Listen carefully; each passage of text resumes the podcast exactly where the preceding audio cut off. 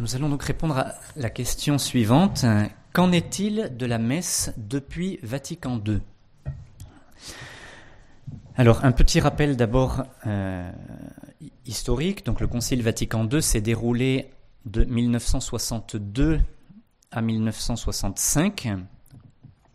Il, il s'est déroulé en quatre sessions d'environ deux mois qui ont réuni à peu près 2500 entre 2000 et 2500 pères du Concile, essentiellement des évêques, hein, les évêques du monde entier. Et le but de ce concile, qui a été aussi convoqué dans un grand souci de l'unité de toute l'Église, le but était d'exposer la foi catholique et de la développer. Voici comment Jean XXIII, le pape Saint Jean XXIII, le jour de l'ouverture du Concile Vatican II, euh, voici ce qu'il disait au sujet du concile. Ce qui est très important pour le concile œcuménique, c'est que le dépôt sacré de la doctrine chrétienne soit conservé et présenté d'une façon plus efficace.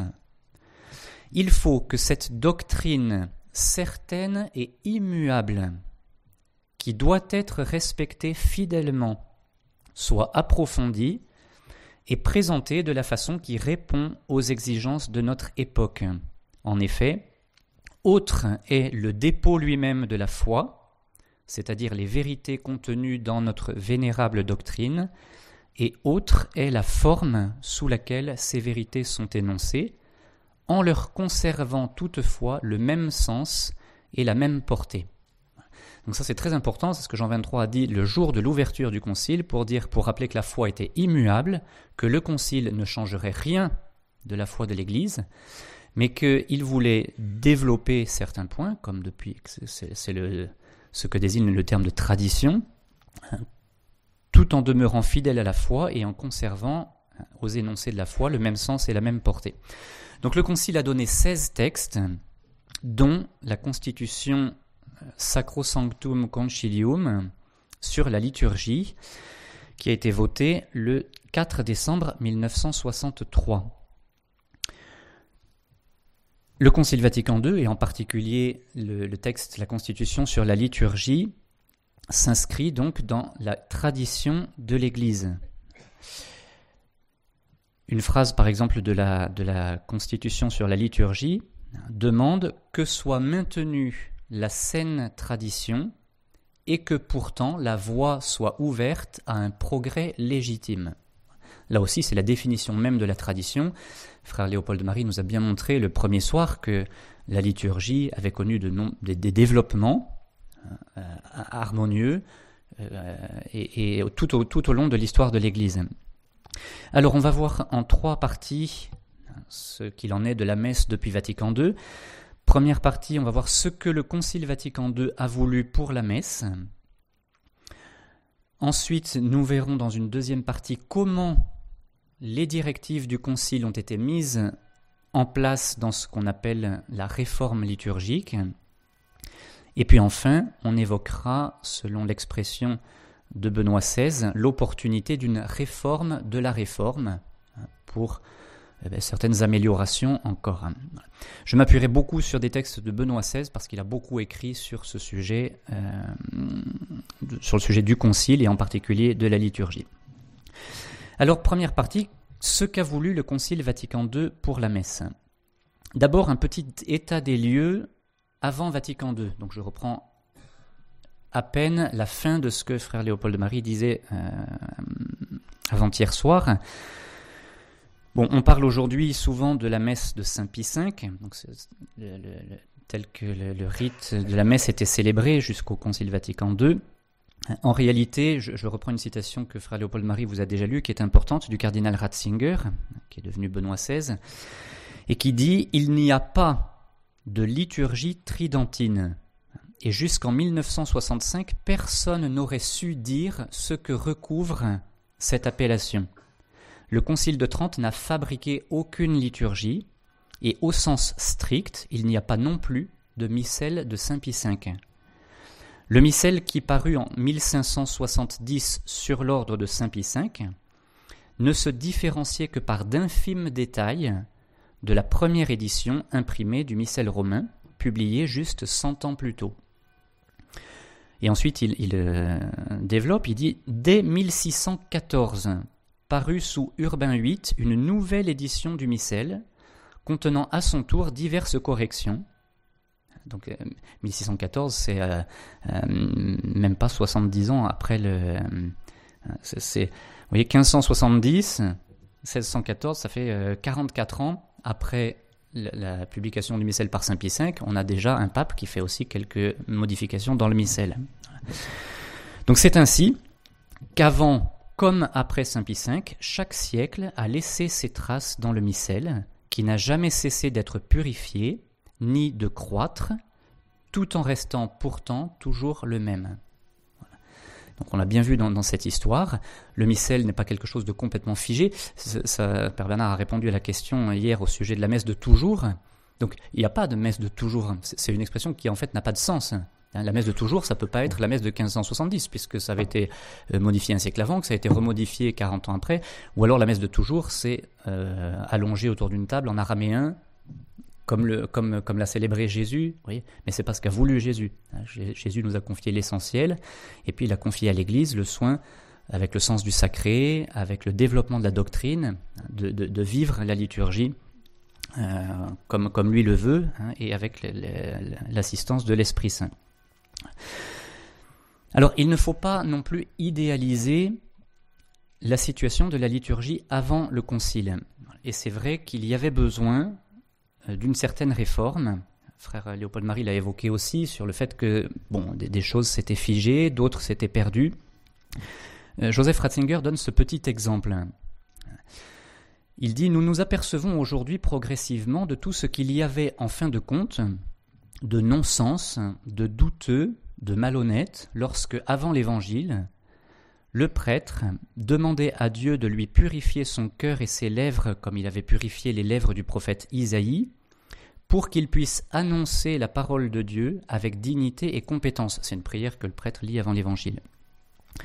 En effet, il savait bien qu'ensuite il murmurerait pour lui seul cette parole de Dieu, sans penser à l'annoncer, tout comme il avait murmuré cette même prière.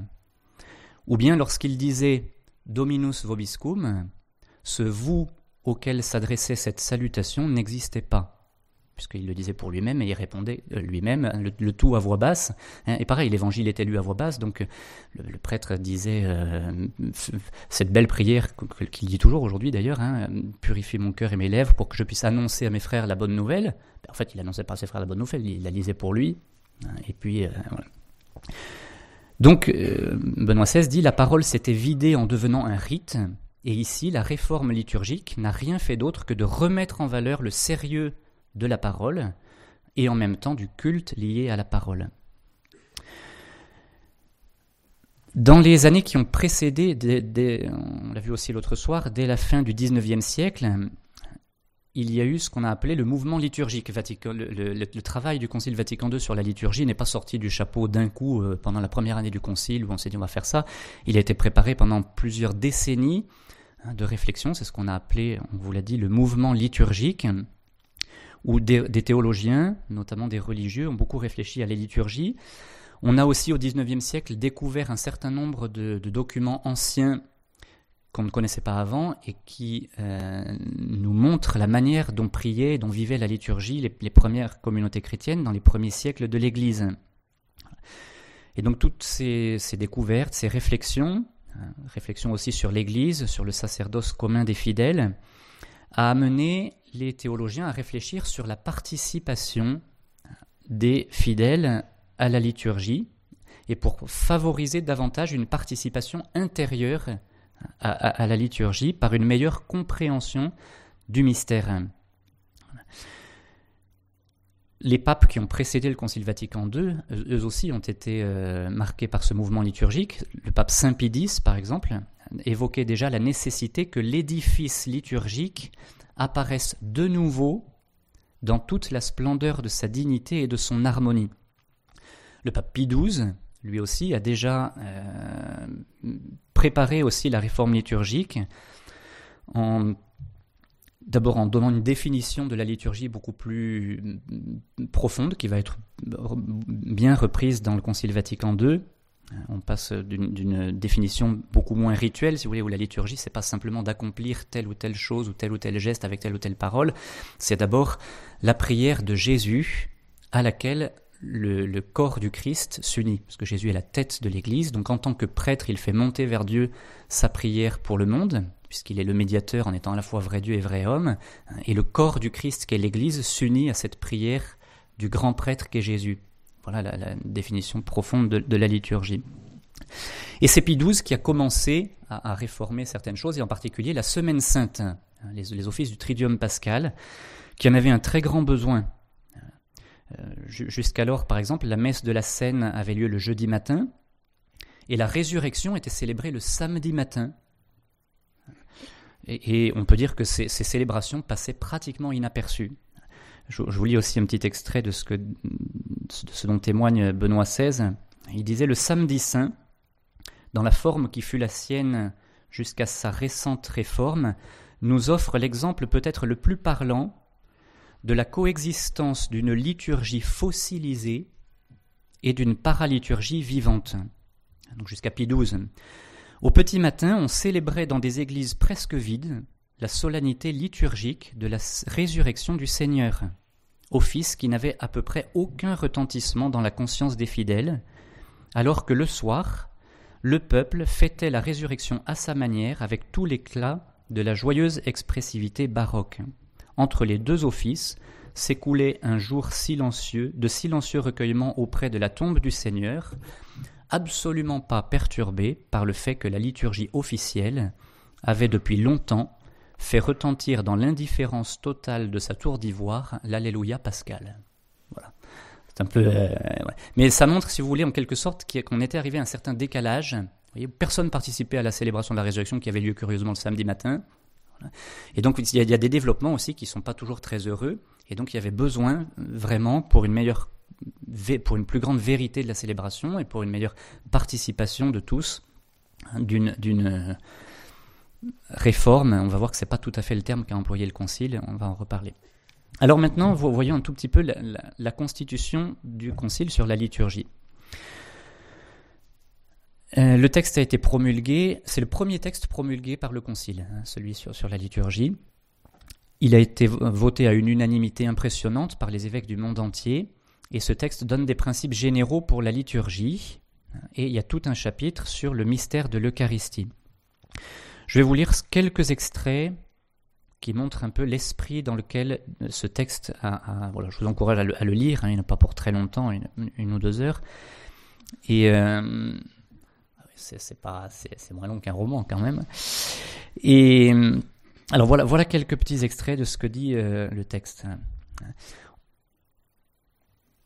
On ne fera des innovations que si l'utilité de l'Église les exige vraiment et certainement, et après s'être bien assuré que les formes nouvelles sortent des formes déjà existantes par un développement en quelque sorte organique. Euh, après, on a un passage sur le. Bon, je crois qu'on l'a déjà lu, hein, je lis le tout début. Notre Sauveur, à la dernière scène, la nuit où il était livré, institua le sacrifice eucharistique de son corps et de son sang pour perpétuer le sacrifice de la croix au long des siècles jusqu'à ce qu'il vienne pas tout lire parce que le, temps est court, mais bon, la dimension de sacrifice, il n'y a pas le moindre doute, est absolument présente dans le Concile Vatican II au sujet de l'Eucharistie. Que les choses soient bien claires, quand on se reporte au texte, c'est très net. Et toute la tradition concernant le sacrement de l'Eucharistie hein, est, reprise dans ce texte. Un peu plus loin, aussi l'Église se soucie-t-elle d'obtenir que les fidèles n'assistent pas à ce mystère de la foi comme des spectateurs étrangers et muets, mais que, en le comprenant bien dans ses rites et ses prières, il participe de façon consciente, pieuse et active à l'action sacrée, qu'il soit formé par la parole de Dieu, qu'il se restaure à la table du Seigneur. En gardant fidèlement la substance des rites, on les simplifiera on omettra ce qui au cours des âges a été redoublé ou ajouté sans grande utilité. Et puis, je termine par cette citation encore du, texte du Concile. On pourra donner la place qui convient à la langue du pays dans les messes célébrées avec le concours du peuple, surtout pour les lectures et la prière commune, et selon les conditions locales aussi dans les parties qui reviennent au peuple. On veillera cependant à ce que les fidèles puissent dire ou chanter ensemble en langue latine aussi les parties de l'ordinaire de la messe qui leur reviennent. Un, concept important de, la constitution du Concile sur la liturgie, c'est celui de participation active. Ça fait l'objet de beaucoup, beaucoup de, commentaires et de beaucoup d'innovations extrêmement regrettables dans les années qui ont suivi le Concile. On va y revenir après. Ce qu'a voulu privilégier le Concile, c'est la participation active des fidèles. Il ne faut pas oublier non plus euh, les deux autres termes qui sont dans le passage que je vous ai lu avant.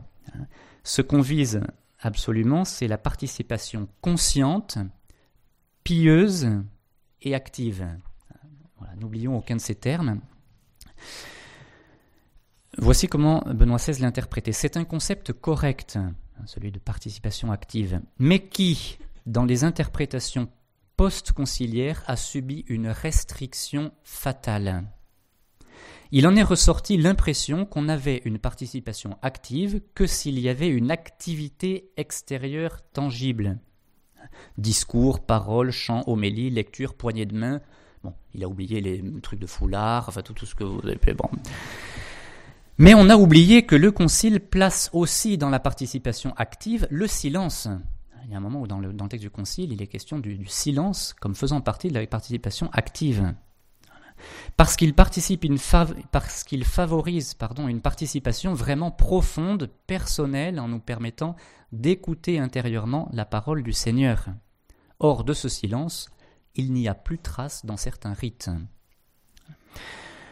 Voilà, d'où l'importance aussi que le Concile accorde à la formation liturgique pour que les fidèles connaissent davantage les rites qui, ont lieu à l'autel, leur signification et qu'ils puissent s'unir intérieurement en, y participant de manière profonde. Le, Père ici a été très sensible à cela euh, et, a compris l'importance de cette participation active qui dépend avant tout de la disposition de l'âme et la manière dont on est tourné vers, l'autel. Et, cette participation est favorisée par les réponses, par exemple je ne vous demande pas, hein, je, me pose la question moi-même aussi, mais combien de fois on pense à ce que l'on dit quand on répond Amen à la fin d'une oraison?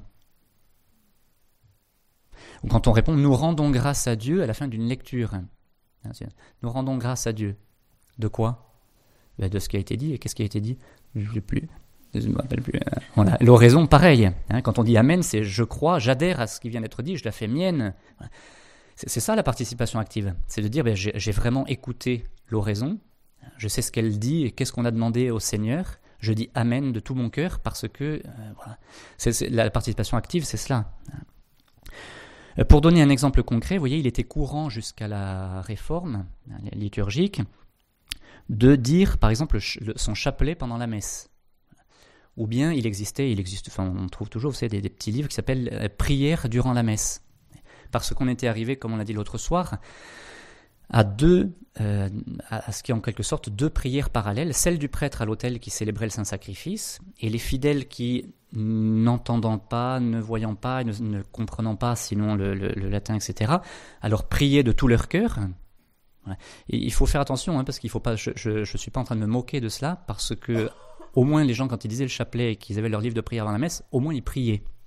Aujourd'hui, il y a des liturgies où on a l'impression qu'il n'y a qu'une liturgie, effectivement, mais où on ne prie pas ce, qui est, ce qui est euh, pire qu'avant. Euh, donc, mais, mais évidemment, l'idéal, c'est que le prêtre célèbre la messe à l'autel, bien sûr, et que les fidèles comprennent et, adhèrent et participent avec leur âme à ce qui se passe. Évidemment que le chapelet, on, le redira, était tout à fait euh, une prière que nous aimons beaucoup, mais pendant la messe, c'est pas le, le, moment. Le but, c'est de s'unir à ce qui se passe à l'autel. Alors, D'abord, parlons de la réforme, maintenant, de deuxième, deuxième partie, parlons de la réforme liturgique. Bon, d'abord, le terme de réforme n'est pas celui qui est employé par le Concile en latin. Le, terme latin que veut le Concile, c'est une restauratio. Qu'on traduirait beaucoup plus justement par une restauration.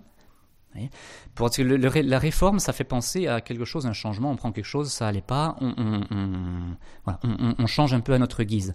En réalité, on a voulu restaurer un certain nombre de choses, en particulier en termes d'esprit hein, de, la liturgie. Je, commence ici par faire une distinction sur trois niveaux qui est, très importante s'agissant du, du concile.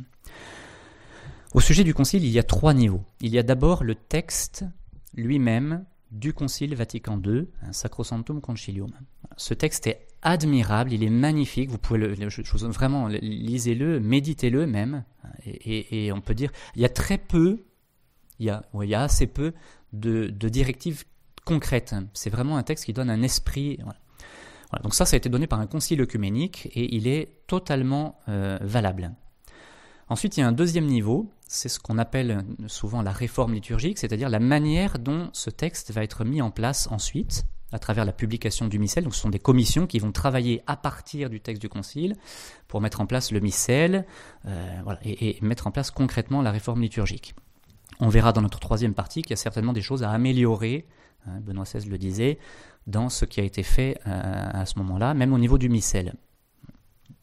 Et puis il y a un troisième niveau, c'est la manière dont ça a été mis en œuvre concrètement dans, euh, au, niveau local. Et là, vous voyez qu'on a encore, on a encore, après le concile en tout cas, on a encore eu une descente euh, profonde, voire abyssale, dans, la mise en pratique. Alors d'abord quelques grandes lignes de la réforme. Donc la nouvelle édition du Missel romain a été promulguée, on l'a dit, en 1970 par le pape Paul VI. Bon, un des points importants, et qui est, on peut dire, euh, de, la vie unanime de tous une réussite, c'est la, forte augmentation des lectures et, la, mise à disposition beaucoup plus large des textes bibliques. C'est avec la répartition sur trois années pour les dimanches, sur deux années en semaine. Et donc on a beaucoup plus, on le disait l'autre jour, hein, jusqu'au Concile Vatican II, dans le missel du prêtre, il y avait tout les prières du prêtre, les lectures, etc. Aujourd'hui, c'est impossible, donc on a le missel pour, pour les, prières, et puis les lectionnaires avec les lectures, puisqu'on a beaucoup plus de textes de la Bible, et ça c'est de l'Évangile et du reste de la Bible, et ça c'est une très bonne chose. Euh, on a rétabli, ça c'est dans le texte même du Concile, on a rétabli la prière universelle, on l'a dit aussi euh, l'autre soir, qui, est, qui, euh, qui avait été abandonnée depuis 14 siècles, mais qui était vraiment présente dans la liturgie de la messe dans les, jusqu'au 6e, 7e siècle. Pour, la, pour ce qui est de la liturgie eucharistique, bon, il y a eu quelque chose qui a été un peu modifié, ce sont les prières de l'offertoire. On en redira un petit mot, elles n'ont pas été euh, inventées, elles sont tirées de la liturgie juive, il est, possible qu'elles aient même été utilisées par Jésus lui-même. Alors, beaucoup reprochent hein, sur cette question de l'offertoire au missel de Paul VI le fait que les paroles de l'offertoire n'évoqueraient plus le sacrifice. C'est vrai que l'offertoire du, missel dit de Saint Pie V évoquait bien davantage le sacrifice. Mais comme le souligne Benoît XVI, au niveau de la tradition, euh, l'offertoire, c'est pas le moment du sacrifice.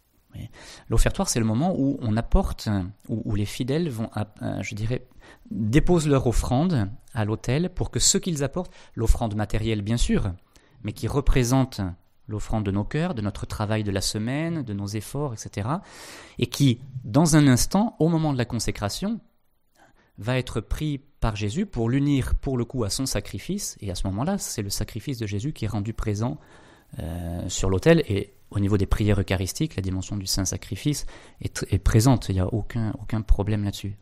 Donc, en quelque sorte, euh, ce, moment de l'offertoire n'est pas encore celui du sacrifice. Hein. C'est vraiment le moment de la consécration où est rendu présent le sacrifice du, calvaire.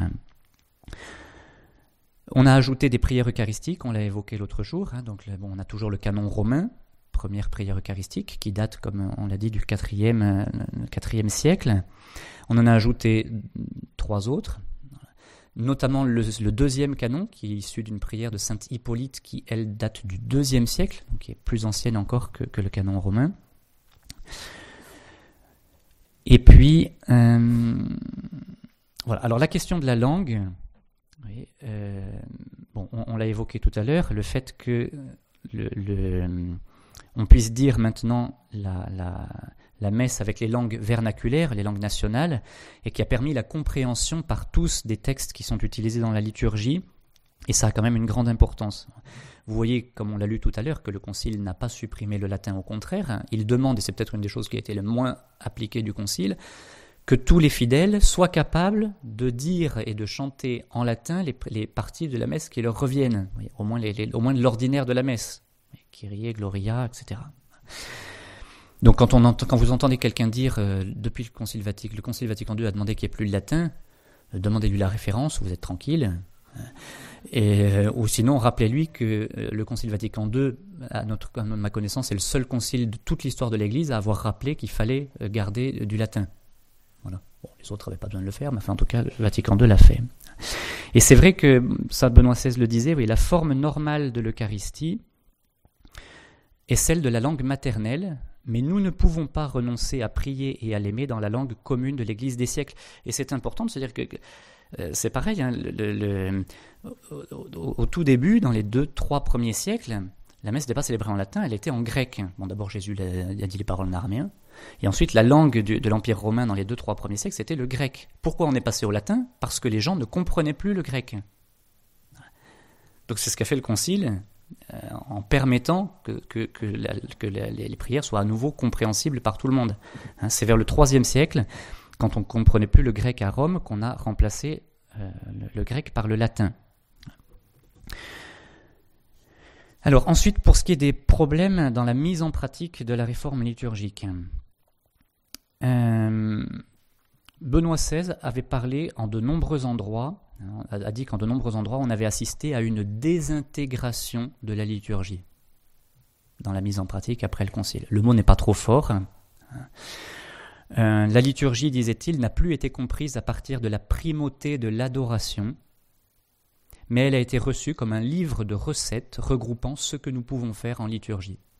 Donc c'est un peu extraordinaire parce que ceux qui ont vécu la liturgie un peu n'importe comment en disant ben voilà ce qu'on peut faire, hein, maintenant on peut faire beaucoup plus de choses, en réalité ils ont compris la liturgie exactement sauf qu'ils l'ont mis en pratique d'une façon bien pire, euh, selon ce qu'on reprochait avant. On disait la liturgie, c'est pas simplement pouvoir faire ceci, pouvoir faire cela, c'est l'union profonde du peuple de Dieu à Jésus qui, grand prêtre, a fait monter sa prière vers le Père. On a perdu ça et puis on, voilà. Euh, on s'est posé la question comment pourrait-on intégrer d'une manière plus active toujours plus de monde à la liturgie? Et dans ces circonstances, on a oublié complètement que la liturgie est finalement faite pour Dieu et non pas pour nous-mêmes. Le problème, c'est que on a oublié Dieu. Et oublier Dieu dans la liturgie, c'est quand même assez extraordinaire. Hein. Plus nous la faisons pour nous, disait Benoît XVI, moins elle est attirante. Parce que tous sentent très bien que l'essentiel se perd de plus en plus. Et il disait, lorsque dans les réflexions sur la liturgie, on se demande seulement comment la rendre attirante, intéressante et belle, la partie est déjà perdue. Ou bien elle est l'œuvre de Dieu avec Dieu comme sujet spécifique, ou bien elle n'est pas. Donc la liturgie, hein, il ne faut pas l'oublier, l'acteur principal, premier, c'est Dieu. Bon, il y a eu des, scandales hein, dans la liturgie. Euh, bon, dans les années 70, euh, bon, évidemment, nous ne les avons pas connus à, ce point. Je vous cite quand même un petit exemple parce qu'il faut savoir ce qui. Bon, peut-être vous avez entendu. Je vous lis un exemple fort peu édifiant qui est donné par un, dominicain célèbre, le père Jean-Miguel Garrigue, qui dit ce qu'il a vécu dans son couvent dominicain à Paris pour le jeudi saint de l'année 1972. Il écrit dans un livre. Hein.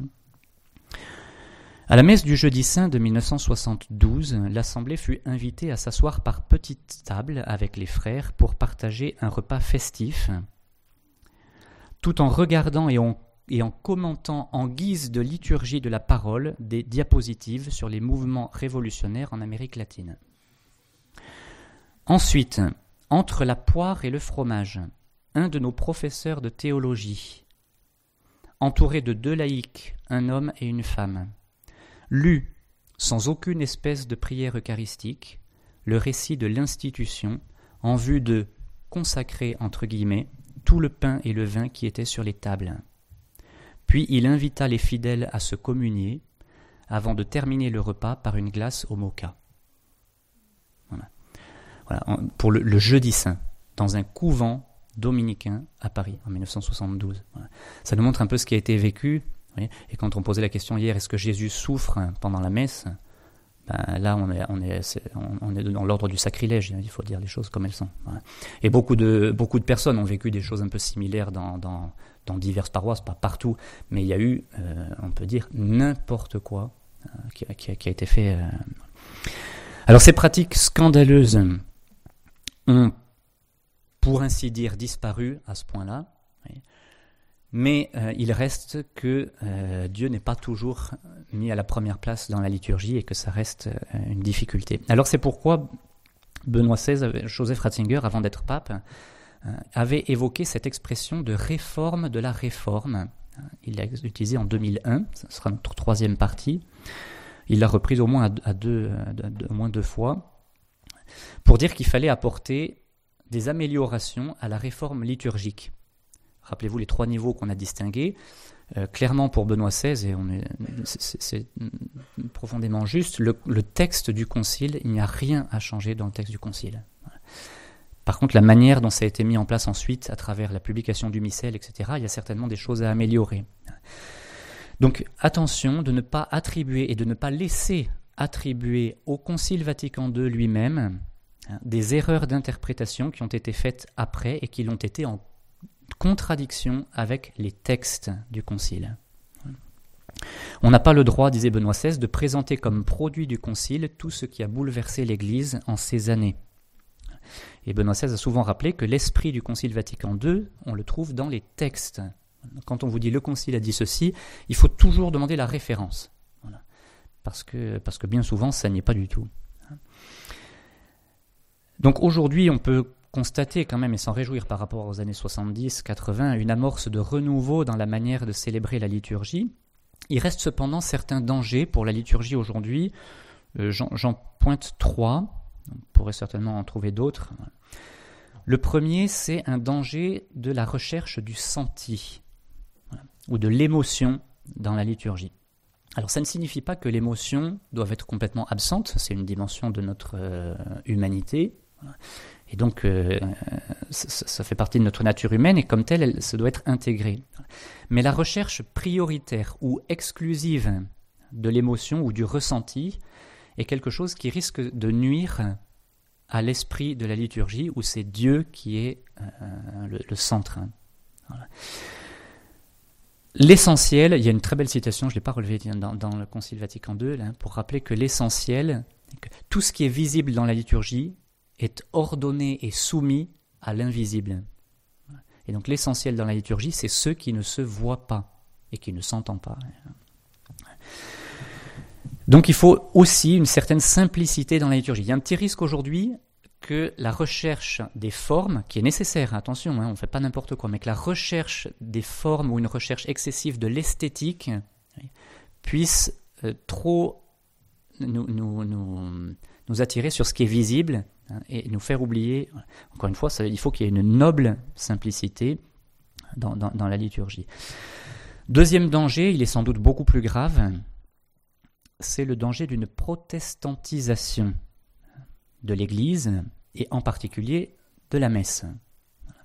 Ce danger se manifeste aujourd'hui par une insistance trop exclusive sur la parole de Dieu au détriment de la messe. Alors évidemment, la parole de Dieu, on n'a aucun problème avec la parole de Dieu. On n'insistera jamais assez sur la parole de Dieu. Mais attention que la parole de Dieu euh, ne vienne pas remplacer. Un exemple très malheureux, qui est un fait récent dans un diocèse en France, hein, où la confirmation de tous les jeunes du diocèse a été donnée au cours d'une liturgie de la parole pour que le sacrement de l'Eucharistie ne fasse pas d'ombre au sacrement de la confirmation. Donc tous les jeunes du diocèse ont été confirmés au cours d'une liturgie de la parole, donc sans messe.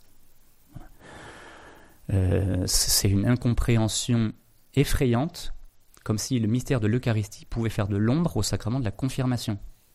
On arrive à une, concurrence entre les sacrements. L'Eucharistie est la présence du sacrifice du Christ Et Jean-Paul II, frère Xavier l'a lu ça l'autre jour, cette citation de son encyclique sur l'Eucharistie est merveilleuse. Ce sacrifice de la croix est tellement décisif pour le salut du genre humain que Jésus-Christ ne l'a accompli et n'est retourné vers le Père qu'après nous avoir laissé le moyen d'y participer comme si nous y avions été présents. Et donc si, si on met de côté le sacrifice eucharistique, qu'on parle plus de sacrifice, et qu'on met un peu de côté la messe. Aujourd'hui, euh, vous avez des, lieux aussi hein, où on dit bon ben ce, dimanche il n'y aura pas la messe parce que ça permet de s'habituer à quand on n'aura plus de prêtre. Non mais euh, c'est invraisemblable aussi. Hein. Peut-être qu'on aura une famine dans quelques années, donc habituez-vous euh, quelques jours de temps en temps à pas manger pour, préparer. Troisième danger qu'on peut mentionner, c'est le danger réel des divisions. C'est un autre danger qui guette celui de la liturgie aujourd'hui. La liturgie, dans l'Église, c'est par excellence le lieu de la communion. Et c'est vrai que malheureusement aujourd'hui dans l'Église, avec beaucoup de disputes, euh, eh bien ça devient un lieu de division. Je mentionne évidemment une, la, difficulté qu'il y a entre les tenants de l'ancien missel et les tenants de la liturgie de Paul VI. Hein, et quand ça tourne à la dispute, eh bien c'est regrettable. Je vous lis une citation un peu conséquente de Benoît XVI. Aux tridentinistes, entre guillemets, il faut répondre que la liturgie est comme l'Église toujours vivante, et donc toujours engagée dans un processus de maturation au cours duquel il peut y avoir des tournants plus ou moins brusques. Pour la liturgie catholique, 400 ans d'âge serait beaucoup trop peu. Voilà. Donc la liturgie ne remonte pas à 1570 pour le missel de, de, de Pie V.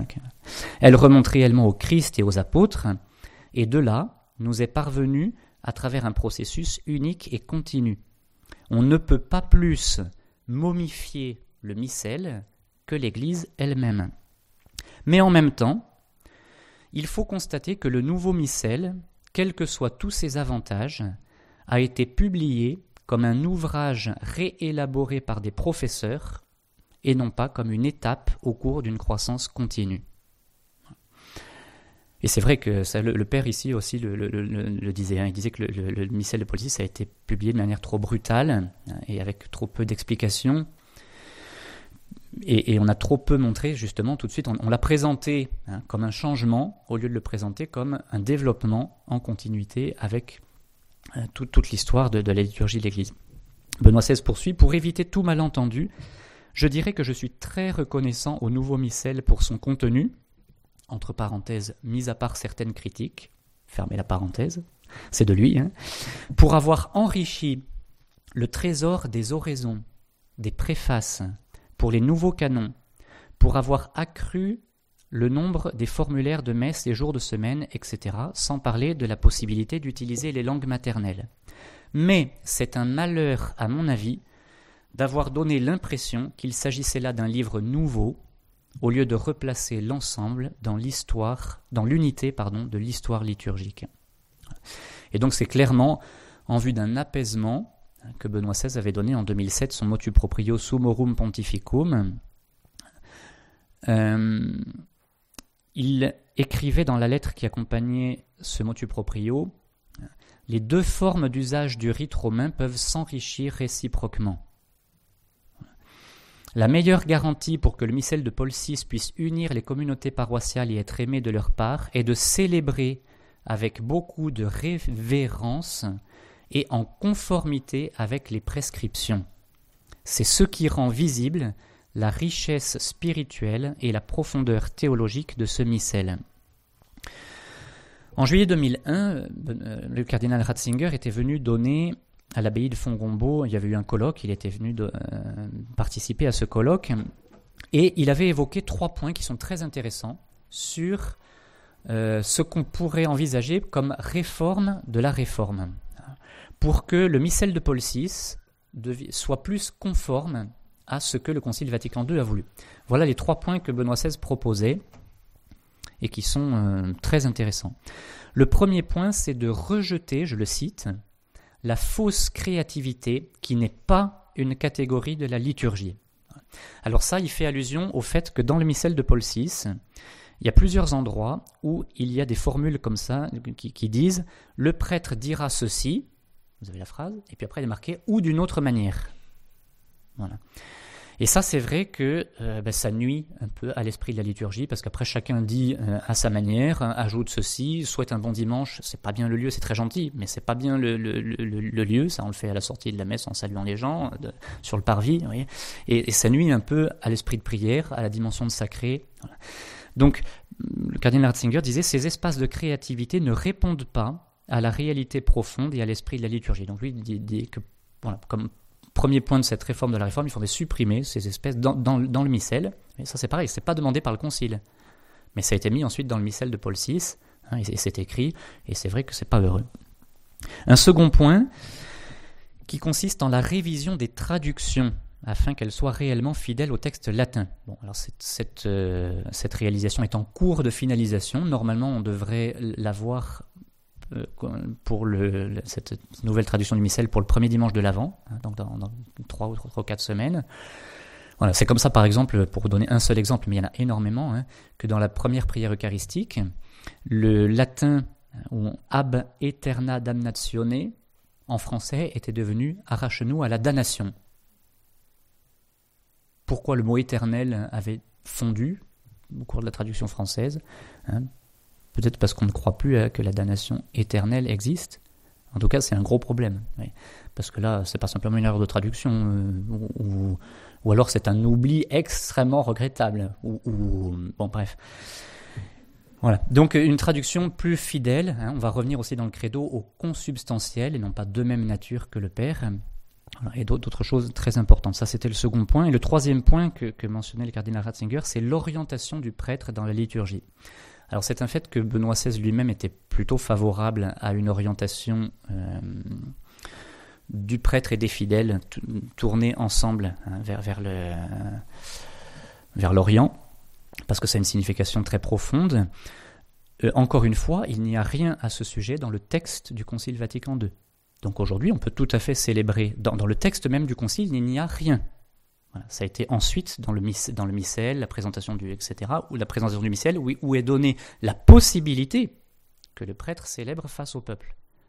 On peut très bien célébrer la messe du, Concile Vatican II de Paul VI, euh, ou que le prêtre soit dos au peuple en latin. Il y a c'est pas du tout contraire au Concile, pas du tout. Il n'y a rien dans le Concile à ce sujet. Euh, mais bon, voilà ce que euh, disait euh, Benoît XVI quand même. Bon, d'abord, il disait que le canon n'est pas un face-à-face entre le prêtre et l'assemblée. Mais il disait, comme je l'ai écrit dans mes livres, je pense que cette célébration vers l'Orient et vers le Christ est une tradition apostolique. Cependant, je suis contre la révolution permanente dans les églises. On a restructuré maintenant tant d'églises que recommencer de nouveau en ce moment ne me semble pas du tout opportun.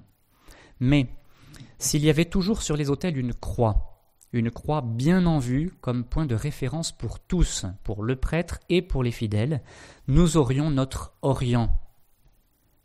Parce que finalement le crucifié est l'Orient chrétien. Et sans violence, on pourrait, me semble-t-il, faire ceci, donner comme point de référence le crucifié, la croix, et ainsi une nouvelle orientation à la liturgie. Je pense que ce n'est pas une chose purement extérieure, si la liturgie se réalise en cercle clos, s'il y a seulement le dialogue prêtre-peuple, c'est une fausse cléricalisation et l'absence d'un chemin commun vers le Seigneur, vers lequel nous nous tournons tous.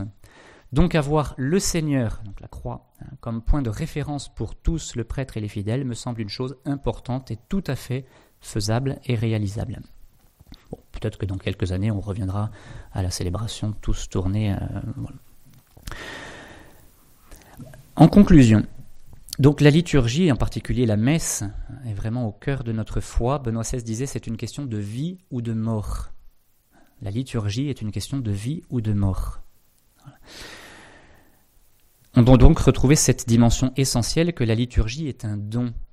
Ce n'est pas nous qui la fabriquons, c'est Dieu qui nous la donne. C'est un des enseignements qui est donné aussi par l'épisode du veau d'or dans l'Ancien Testament, qui est commenté aussi par Benoît XVI dans un de ses livres sur la liturgie, hein, où il dit ce que euh, la catastrophe dans le veau d'or, c'est pas tant, dans un premier temps, une idolâtrie, puisque le peuple a voulu représenter le Dieu qui les a fait sortir d'Égypte.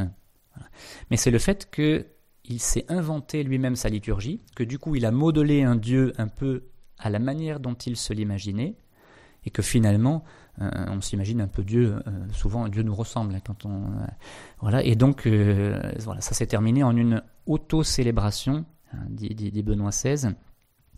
Et, il dit, ben, aujourd'hui, nos liturgies sont souvent un peu comme ça. On se la fabrique nous-mêmes et en réalité, on s'auto-célèbre hein, en oubliant de célébrer et d'adorer Dieu. Une phrase importante qu'il y a dans le Concile Vatican II sur la liturgie, je vous la lis, c'est pourquoi absolument personne d'autre que le siège apostolique et, selon les règles du droit, l'évêque ou les assemblées d'évêques, donc personne d'autre, même prêtre, ne peut, de son propre chef, ajouter, enlever ou changer quoi que ce soit dans la liturgie. Donc quand on, vous entendez aussi que le Concile Vatican II a permis la créativité, que euh, vous, citez le Concile Vatican II, personne, même prêtre, ne peut de son propre chef ajouter, enlever ou changer quoi que ce soit dans la liturgie, le numéro 22. Et Jean-Paul II le disait, Frère Xavier l'a cité l'autre jour, le trésor de l'Eucharistie est trop grand et trop précieux pour qu'on risque de l'appauvrir ou de lui porter atteinte par des expériences ou des pratiques introduites sans qu'elles fassent l'objet d'une vérification attentive des autorités ecclésiastiques compétentes. On peut demander, hein, on, l'a dans, des oraisons, euh, je vous lis l'oraison du sixième dimanche de Pâques. Dieu Tout-Puissant, accorde-nous en ces jours de fête de célébrer avec ferveur le Christ ressuscité. Le, mot de ferveur revient peu hein, dans nos communautés. Vous voyez, quand on prépare des, liturgies, bon, on pense à la dimension festive, à la fraternité, au rassemblement. Est-ce qu'on parle beaucoup de ferveur quand on prépare une messe? Est-ce que c'est ce que euh, on, désire en premier, hein, qu'on ait cette ferveur hein, qui nous rappelle la primauté de l'adoration? Et donc, cette ferveur, elle doit être préparée aussi par, par la prière personnelle, qui prépare et qui accompagne la prière liturgique, et en particulier la messe. Bon, je ne peux pas vous le lire parce qu'il va falloir s'arrêter, mais euh, Benoît XVI disait qu'en particulier deux prières hein, qui continuent toujours à conduire au fleuve de la prière eucharistique hein, sont le chemin de croix et le chapelet. Dans un Angélus, il avait dit de manière très belle que le chapelet était une prière particulièrement adaptée pour la préparation à la messe et pour l'action de grâce après la messe. Et donc pour terminer, donc le, Concile Vatican II a voulu rappeler que le sacrifice eucharistique est la source et le sommet de toute la vie chrétienne. Benoît XVI faisait ce constat, tout concile, pour donner réellement du fruit, doit être suivi par une vague de sainteté. Et bon, c'était une manière de souligner que c'est peut-être ce qui manquait euh, aujourd'hui pour que le Concile Vatican II porte vraiment du fruit. C'est cette vague de sainteté. Et donc, c'est pas seulement un constat. On est à la veille de la Toussaint, c'est un appel pour que nous soyons tous saints et que euh, nous fassions porter du fruit. Et je termine par cette euh, citation encore de, de Benoît XVI qui disait que le Concile devienne ou non une force positive dans l'histoire de l'Église cela ne dépend qu'indirectement des textes et des organismes. Ce qui est décisif, décisif pardon, c'est qu'il y ait des hommes, des saints, qui, par un engagement de leur personne que nul ne peut leur imposer, créent quelque chose de vivant et de neuf. La décision définitive en ce qui concerne la valeur historique de Vatican II dépend de l'existence d'hommes qui réussiront en eux-mêmes le drame de la séparation du bon grain et de l'ivraie, et donneront par là à l'ensemble cette clarté de sens que l'on ne saurait tirer de la lettre seule.